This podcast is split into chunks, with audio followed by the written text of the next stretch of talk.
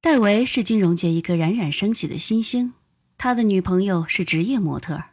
戴维在曼哈顿房价最贵的特利贝卡地区有一套公寓。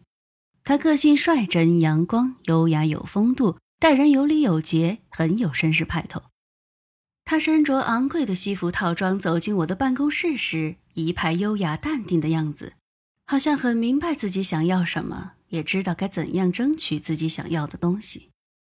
他先瞥了一眼光线柔和的办公室，面露赞赏之色地欣赏着墙上的壁画，然后用他那色眯眯的眼光打量着我。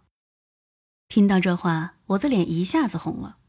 听到这位英俊男士的赞扬之词，我既感到荣幸，又有点害怕，因为我总觉得他想通过性别区分我和他，以确定他自己的强势地位。我决定以提问的方式引导他自己探索答案。我问他，在探索爱情的道路上，他关注的究竟是什么？戴维换了个姿势，而我则想象着他说的那个场景。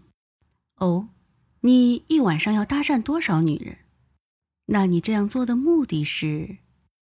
我快速的做了笔记，便于深入了解他这种竞争心理。那你就一直这样做？然后跟这些女人约会。我看得出来，他有点戒备心理，以为我会责备他，但我却以鼓励甚至赞赏的态度对待他。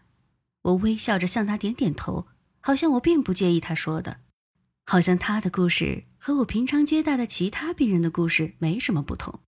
我发现，要想让病人完全对我敞开心扉，这招很管用。